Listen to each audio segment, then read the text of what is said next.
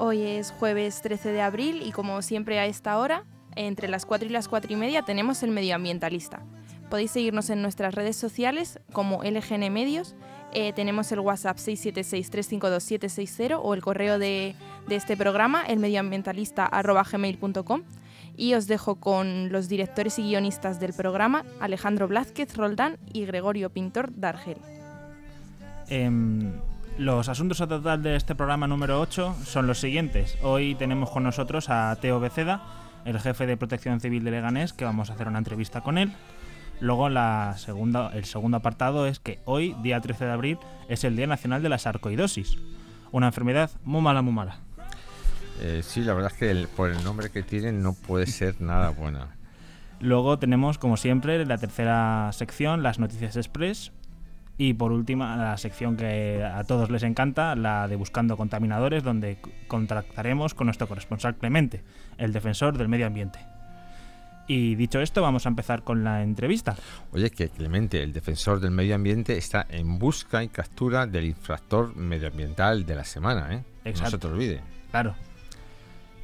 Em, dale, Gregorio. Bueno, pues eh, sí, como muy bien has dicho, eh, vamos, tenemos aquí a Teo Beceda, que es el responsable del área de protección civil de, de Leganés, que depende de la Concejalía de Seguridad Ciudadana, si no me equivoco, ¿verdad, Teo? Buenos, buenas tardes. Bueno, buenas tardes a todos. Sí, efectivamente, estamos dentro, hemos globado dentro de la Concejalía de Seguridad Ciudadana. Ujú. Eh, Teo, en todos los eventos eh, en los que se agrupa gente en la ciudad, se puede ver a estas personas con el uniforme azul y naranja, normalmente jóvenes, chicos y chicas, eh, de protección civil. Eh, ¿Cuáles son las funciones que desempeñan estos, estos jóvenes? Vamos a ver, eh, primero hay jóvenes y mayores, esto no, para esto no hay edad, ¿no? Claro. Eh, gracias a Dios sí es verdad que hay mucha gente joven, que, que, bueno, eso es alegría siempre para cualquier cuerpo. Y, y ellos lo que por lo que se encargan es de, bueno, que mm, están durante, antes y después, o sea, preparan eh, lo que haya, están durante lo que haya y se van los últimos, después de que ya no quede nadie. Y, se- y lo que todo su tema es el tema de sanidad, seguridad, control, ayuda a policía local, policía nacional, a todo, todo lo que haga falta. Oye, ¿y quién activa el protocolo? ¿Cómo os enteráis de cuándo tenéis que actuar? Hombre, si es un evento, ya municipalmente ya nos han informado de que hay un evento, que tal y hay un evento, hay que prepararlo, hay que verlo. Y ya si es una, una emergencia, que es lo que más acostumbramos a hacer diariamente, las emergencias, pues nos traslada, el aviso nos es trasladado por el 112 y suma 112. Y a partir de ahí ya empezamos a trabajar con las ambulancias o con lo que, con lo que haga falta. ¿Y en qué consiste exactamente tu función dentro del equipo? Bueno, pues eh, yo soy el coordinador, el que coordino todo, el que tengo que estar con ellos, el que me encargo de prepararles un poquito, de que tengan sus cursos, de bueno, de, bueno, la verdad es que soy un poquito ahí el padre de todo, soy el más mayor, o sea que por desgracia soy el más mayor, eso sí es verdad. Y bueno, pues esa, esa es mi función, estar con ellos y que, que no pase nada leganés y que si pasa pues que sea lo más rápido posible. ¿Cuántas personas hay? en- Va por rachas, mira. eh, ha habido rachas que éramos 160, otras que hemos sido 90 y ahora estamos cerca de los 200. Joder, bastantes. ¿Y de cuántos medios disponéis? ¿Ambulancias, vehículos, etcétera, etcétera? Pues tenemos eh, tres ambulancias, tenemos dos coches de transporte, tenemos dos todoterrenos, tenemos uno que va a llegar ahora en mes y medio, que ya se ha comprado por parte del ayuntamiento, otra pica nueva. Tenemos dos coches de transporte personal, aparte de los de nueve plazas. Una grúa también tenemos para Joder. nuestra comodidad, sí, tenemos varias cosas. Oye, em, hace falta cierta formación para manejar la maquinaria e incluso mm, la ambulancia, ¿no? ¿Cuántos oficios diferentes hay? Habrá que tener cierta formación en, en algunos puestos, ¿verdad? Bueno, vamos a ver, para, eh, para el tema de control y todo eso, pues da igual lo que uno esté formado, ¿no? Porque lo que se le enseña es el control de masa, defensa personal, a- ayuda a las personas con necesidades, pero ya cuando nos metemos en tema de ambulancia ya cambia todo. Tienen que tener dos años de FP2, ¿vale? Para hacer técnico en emergencias sanitarias. Eh, son institutos privados que, bueno, pues tienen que aprobar los seis exámenes que hay y para eso para poder montar una ambulancia. Si no, no se puede montar. O sea, nosotros cuando montamos una ambulancia decimos que no vendemos patatas. Si una patata se pone mala, se tira y ya está. A nosotros si se nos pone malito una persona mm, es diferente. O sea, hay que saber lo que hay que hacer, cómo hay que hacerlo y cuándo hay que hacerlo. Por eso son esos estudios. Y luego nosotros le seguimos formando allí. Todos los días nos formamos, porque para esto siempre salen técnicas nuevas, prácticas nuevas. Pero vamos, eh, las personas que veis en la ambulancia mínimo dos años han tenido que estudiar en un FP2. Ujú. ¿Y cuántos oficios diferentes hay en el cuerpo? Pues en el cuerpo, mira, hay médicos, hay enfermeros, hay técnicos en emergencias médicas, hay mu- mucha gente, conductores de ambulancia, eh, gente de UBI, de la UBI del SUMA también que está con nosotros. eh, hay- luego hay albañiles, hay pintores, hay cerrajeros, hay eh, carpinteros, eh, hay chavales jóvenes que están estudiando, pero vamos, es, Sí, eh, nos has dicho antes de iniciar la entrevista que te tienes que ir rápido porque ha entrado un grupo de que se está formando de, de 26, porque aparte Sí. de estos oficios que has dicho, pues eh, claro, hay que manejar personas, en masas, Sí. has dicho, ¿no? Entonces, eh, ese curso, ¿en qué consiste exactamente? Bueno, lo que nosotros estamos formando es, antes de salir a la calle, se le forma, sobre todo decimos, como gente joven, es la educación, el respeto. O sea, el cómo hablar con la gente, el cómo dirigirse a ellos, el, el atender al personal lo más cariñosamente posible. Porque cuando uno tiene una necesidad, lo que menos espera o lo que menos quiere es que la persona que le vaya a atender sea o un grosero o una persona que no empatiza. Entonces le, le decimos, vamos a ver, si nos llaman es porque nos necesitan. Si nos necesitan, le tenemos que dar nuestro corazón Hmm. y ayudarle como sea, ¿vale? Y cuando sea. Entonces, lo que les estamos enseñando ahora mismo es eso. Luego están haciendo prácticas también de RCP, están haciendo un montón de cosas. Pero nosotros no solo terminamos de formarles, el Ayuntamiento de Leganés no solo termina de formarles, sino que después de hacer todo esto van dos meses a la escuela de policía. Y en la escuela de policía tiene que estar los dos meses haciendo todo tipo de cursos y de exámenes para probar también y poder entrar como voluntario. Toma ya. O sea, que sí, que es una formación muy completa y, y bueno, pues, pues muy necesaria. Ujú. Em, Nos consta que durante la pandemia eh, realizasteis una gran cantidad de traslados a los hospitales y atención a muchas personas mayores. ¿Alguna anécdota de aquellos días terribles? Bueno, terribles. Vamos a ver, terribles, terribles, terribles. O sea, eh, cuando dices terribles te quedas corto. Hmm. Eh, fueron, fueron desastrosos. Para Hmm. nosotros algo que no lo esperábamos. Desde el minuto uno nos pusimos a trasladar personal. Fuimos de la, la creo que de las pocas agrupaciones de España, o, o la única que desde el minuto uno estuvo trasladando personal COVID. Eh, en un principio porque no había medios, no había nada y bueno, nosotros tuvimos la suerte, compramos unos trajes para el ébola y yo los tenía guardados, bien guardaditos y, y, bueno, eso pudo salvar la vida a mucha gente. Joder.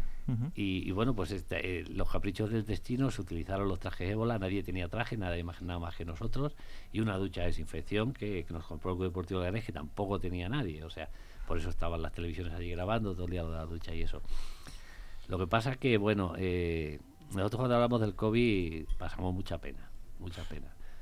Eh, anécdotas, mira, te puedo, anécdotas de lástima te puedo contar muchas, de gente que iba llorando allí, se ponía de rodillas mayores pidiendo ayuda por llevar a tu padre tres días sin, sin atenderle una ambulancia ni nada y no iba nadie y, y por favor que fuéramos. Pero mira, hay una cosa que no he contado nunca y esto no es para llorar porque creo que el COVID ya mm, lo tenemos todo abandonado, está todo perdido, la batalla la perdimos porque lo hemos abandonado y ahí está, sigue ahí, está latente y Dios dirá que, que otra vez no venga una mala racha de estas y nos lleve a todos por delante. Pero hay una anécdota que, que, bueno, que no hemos contado nunca y creo que esta vez va a ser la primera vez que lo cuente. En primicia. Uf. Sí, y porque es curioso. Vamos a ver, eh, nosotros estábamos trasladando cabis todo el día y nuestra necesidad era, yo le decía, hay que hacerlo rápido. Cuanta más gente atengamos, atendamos, mejor. Claro, mi personal decía lo que diga el jefe. Entonces el Suma nos pasó un aviso que teníamos que ir a una calle, a la calle tal, que estaban, había dos ancianitos que los dos estaban infectados de COVID. Y nosotros llegamos, llamamos a la puerta, nos abren la puerta, subimos hacia arriba, nos abre una ancianita y digo, venga, póngase usted las chaquetas que nos vamos al hospital. Vale, hijo, vale, no sé qué. Los trasladamos al hospital y como a la hora y pico nos llama el Suma otra vez. Oye, ¿qué, qué pasa con este aviso que no habéis ido a recogerlos? Digo, ¿cómo que no hemos ido a recogerlos? Dice, no, no, me acaban de llamar que están allí, pero vamos a ver, el piso que nos habéis dado era tal, tal, tal, tal, tal. Dice, no, no, no, no era la C, era la letra D. Bueno, pues nos llevamos a los ancianillos, los hombres que no se quejaron ni nada. Te había tanto miedo que tú llegabas a un lado y decías, venga, monte en la ambulancia del hospital y los hombres pues nada, los llevamos al hospital casi obligados, que los hombres no se quejaron. Bueno, nuestra, ya nuestro miedo era de que hubieran cogido el COVID ya, porque claro, llevamos a una zona COVID. Y, bueno, estuvimos tres o cuatro semanas atendiéndoles, estando atentos a ello, que por favor, rezamos por favor que no les pase nada. Y bueno, al final no cogió ninguno de COVID, pero es la curiosidad de que bueno, nos llevamos al que no era. pero que tampoco se quejaron los hombres, había, mucho miedo y nadie se quejaba. Eh, oye, ¿existe algún protocolo para catástrofes tipo terremotos, eh, accidentes de avión o parecidos, no? Sí, efectivamente. Todo. Perdón, el teléfono no lo apagué, mal hecho, no me di cuenta.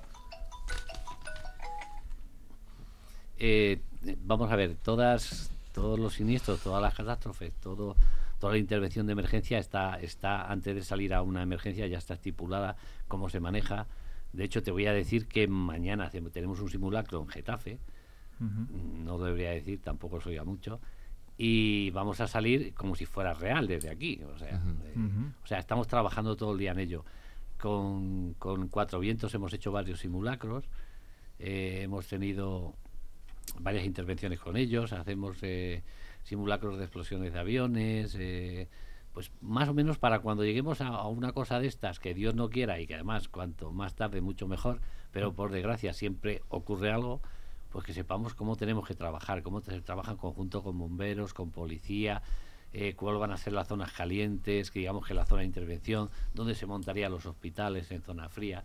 Pero no solo en eso, en aviones o, terremotos, que también estamos trabajando en ello, sino que para cualquier evento, o sea, incluso para el campo de fútbol leganés, pues hay un plan de emergencia en el cual tenemos que saber eh, dónde se montan los hospitales si ocurriera algo, por dónde se va a evacuar a la gente y, a qué zona sería al menos esperar que ocurriera algo a ellos. o sea, todo, todo está planificado antes de salir, porque de eso depende la vida de mucha gente. Entonces, no se deja la buena aventura. Estamos todo el día trabajando en eso, en eso trabajamos muchísimo. Eh, y bueno, ¿cuáles son los requisitos eh, que tiene que tener una persona que desea ser voluntario? Bueno, tiempo a partir de ahí le preparamos nosotros. Ah, si él tiene tiempo, eh, quiere aprovechar su tiempo ayudando a los demás, pues nosotros de lo demás nos encargamos. Sí, porque eh, hay turnos 24/7. Eh, no, vamos a ver, los turnos ahora, ellos están ahora de día porque están de prácticas, digamos, ¿no? Pero el protección civil cuando más trabaja son los viernes, sábado y domingo 24 horas. En turnos de 12 horas, compañeros de 12 horas, ¿vale? Y es cuando más trabajan ellos.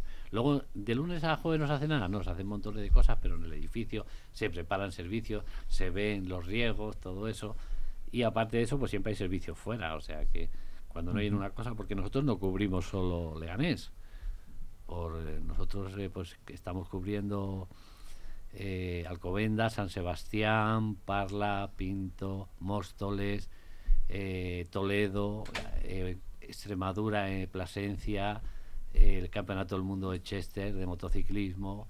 O sea, nosotros estamos, digamos, en Salamanca, la fiesta de Salamanca también la cubrimos nosotros un poco. Estamos, cubrimos muchísima situación, o sea, muchísimos pueblos. O sea, no solo que no haya aquí, sino que no haya en ningún lado es raro. Y para finalizar, eh, ¿quieres enviar algún mensaje a nuestros oyentes? Pues nada, que estamos abiertos a que se apunte la gente, el que quiera ayudar, el que quiera colaborar, el que quiera su pueblo. Pues yo digo que para esto no solo hay que querer colaborar, hay que querer al pueblo. Hmm. O sea, eh, a mí me gusta llamarle Ganes Pueblo porque en el pueblo la gente se saluda, se felicita, se va por la calle, hola Dios, pues yo, hmm. yo quiero esto, quiero esto para mí, quiero hmm. un pueblo. No quiero una capital ni una ciudad grande, quiero que sea un pueblo. Y bueno, el que quiera ayudar a su pueblo porque lo quiere de verdad y porque además le gusta el tema de ambulancias o le gusta el tema sanitario, le gusta el tema de policial o lo que sea, pues que nada, que estamos abiertos para ellos en cualquier momento. Bien. Bueno, pues Teo Becedas, el responsable de protección civil de, Leganés, muchísimas gracias por darnos tu tiempo, por enseñarnos este estos misterios y, con esta cercanía. ¿eh? Y bueno, pues eh, de nuevo gracias y a ver si puedes venir en otra ocasión. ¿eh? Nada, estoy a vuestra disposición cuando queráis para hablar de lo que sea, no hay ningún problema. Un saludo a todos y que pasen buena tarde. Buena tarde.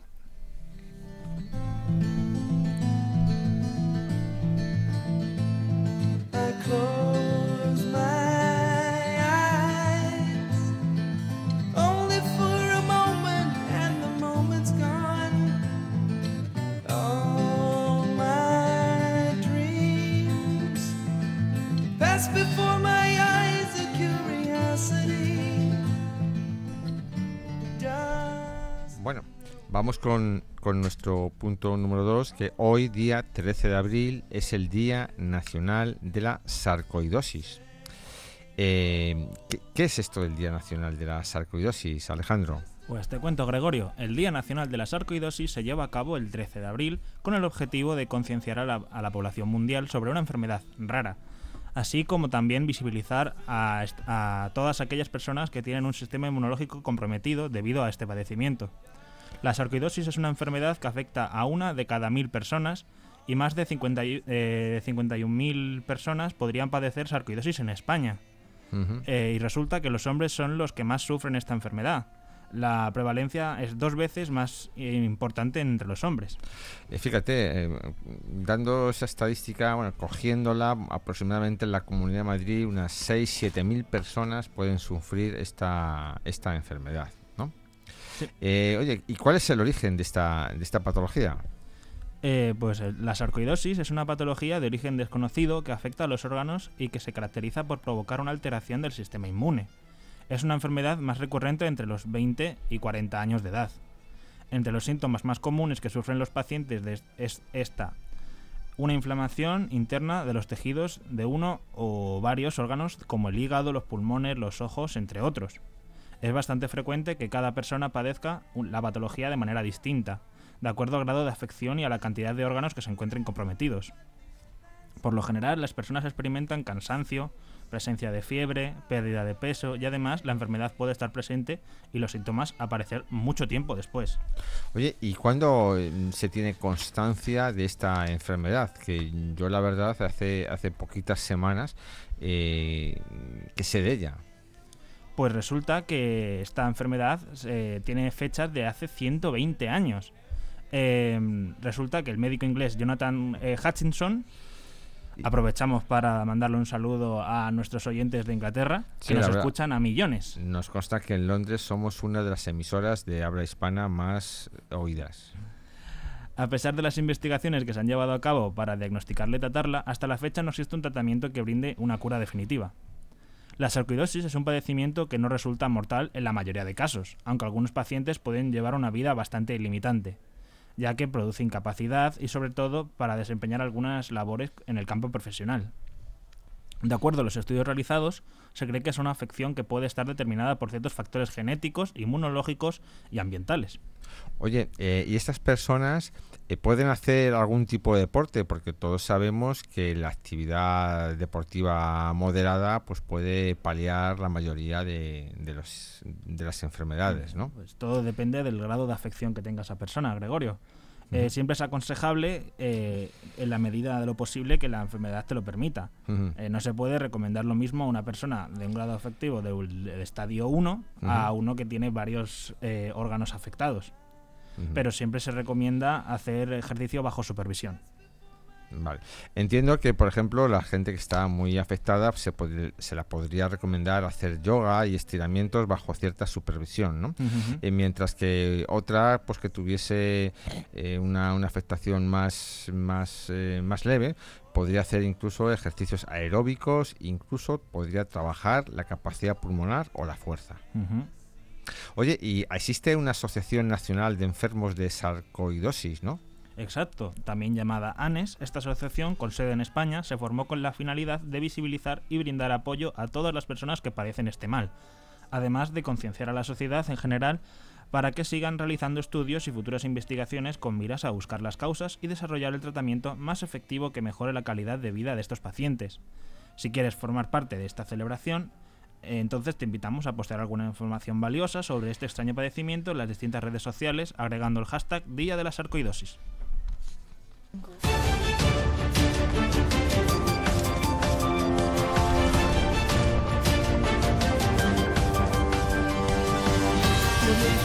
Bueno. Y empezamos la sección de noticias. ¿no? La Comunidad de Madrid reutilizará 800.000 toneladas de residuos de Madrid Nuevo Norte con la nueva planta de tratamiento de materiales. La Comunidad de Madrid reutilizará 800 800.000 toneladas de residuos de construcción de Madrid Nuevo Norte, MNN, gracias a la nueva planta de tratamiento de material que se va a poner en marcha en este desarrollo urbanístico. Esta reconvertirá la práctica, tota- eh, la práctica totalidad de los restos de las obras que se generen en esta actuación.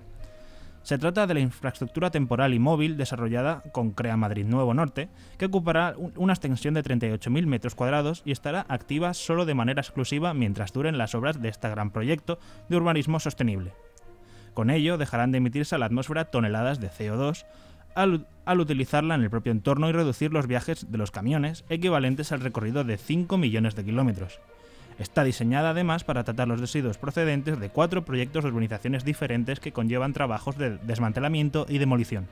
Básicamente se trata de crear una planta de reciclaje de residuos de áridos, fundamentalmente, y de escombros, eh, en, en el núcleo, digamos, en la zona cero de construcción, ¿no? Pues para evitar los eh, traslados de los residuos, de los desmontes eh, a, a los vertederos, ¿no? Bueno, pues es una, es una gran idea. Además, el evidente impacto de más de 12 millo- de 12.000 millones de euros en el PIB madrileño, el gobierno regional apuesta por, los valores medioambientales no solo porque opta por un modelo de, de economía circular, sino porque además están diseñados 40 40 400.000 metros cuadrados de nuevas zonas verdes que vertebran la trama urbana. El objetivo de este recurso es dar una segunda vida a los residuos derivados de las obras de construcción de las infraestructuras claves del MNN, para que pueda ser luego reutilizados en, usos menores, lo que permitirá la reducción de la huella de carbono. Así vamos a reciclar y reutilizar dentro del propio proyecto residuos de construcción y demolición por un peso equivalente a 40 veces la Torre Eiffel. Además, evitaremos la extracción de nuestra región de un volumen de volumen de áridos similar al de seis estanques del Parque del Retiro. Para ello, este centro puntero de recuperación de materiales acogerá diferentes tipos de restos de obra. Se calcula que se generarán 25.000 toneladas de metales, 15.000 de madera, cin- eh, 50.000 de mezclas eh, bituminosas, que sirven para firmes y pavimentos, 90, eh, 91.000 de tejas, ladrillos y material cerámico, 248.000 millones de hormigón y 248.000 millones de piedras y tierra.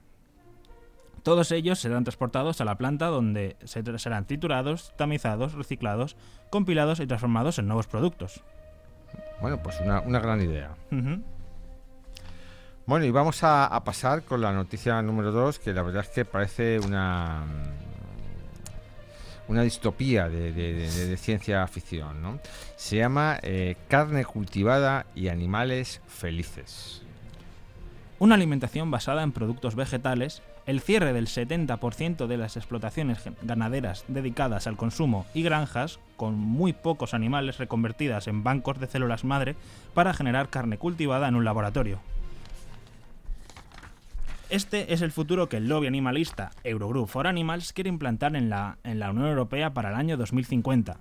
Esta organización con sede en Bruselas representa a más de 80 asociaciones animalistas de casi todos los estados europeos. Desde hace 40 años actúan como un grupo de presión político en el Parlamento Europeo, la Comisión Europea y el Consejo de la Unión Europea.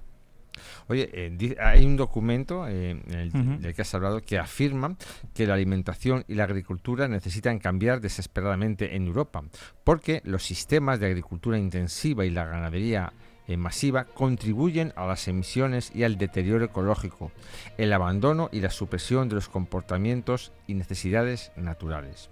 Por eso han creado una hoja de ruta destinada a los legisladores europeos para que orienten sus políticas hacia un futuro en el que la agricultura sea un mundo más saludable donde todos los seres sintientes sean tratados con cuidado. Ujú.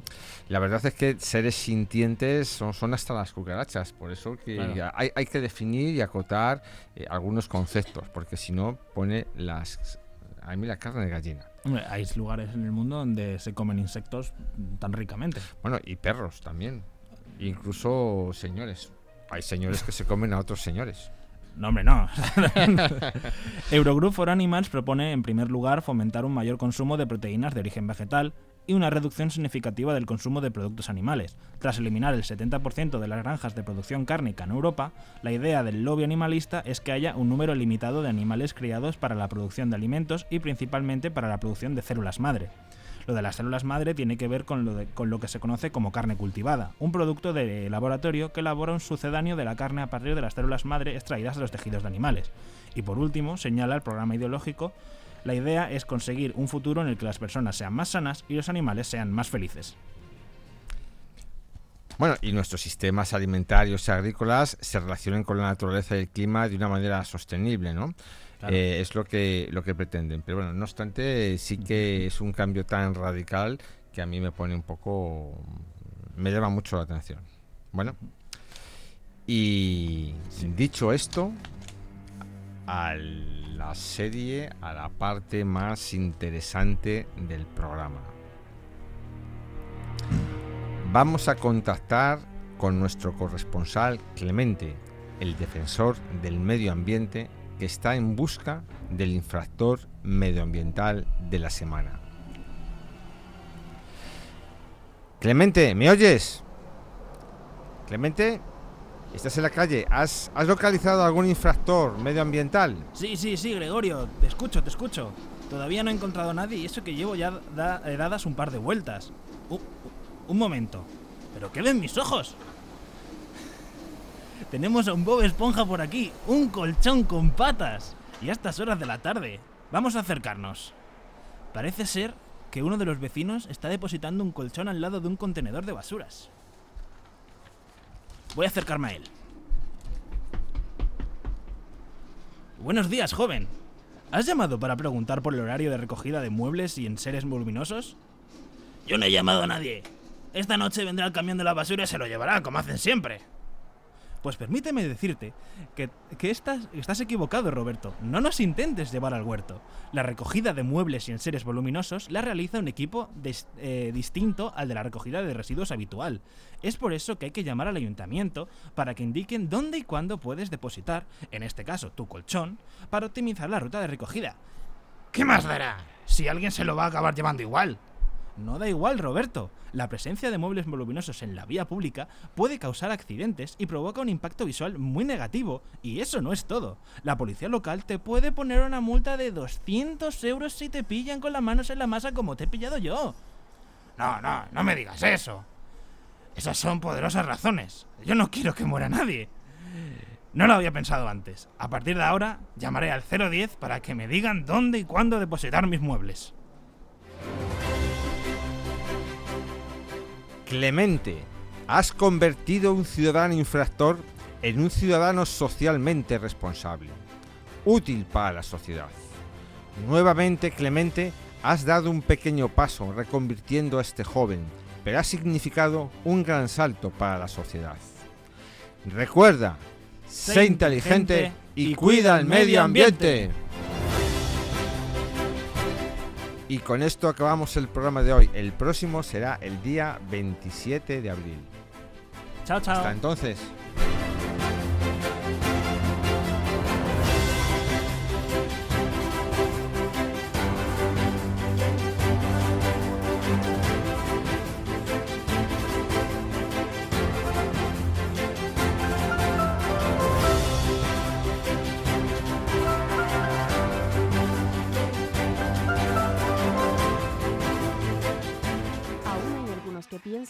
Radio debe sintonizarse. Nosotros no. Descárgate la app de LGN Radio en Google Play o App Store.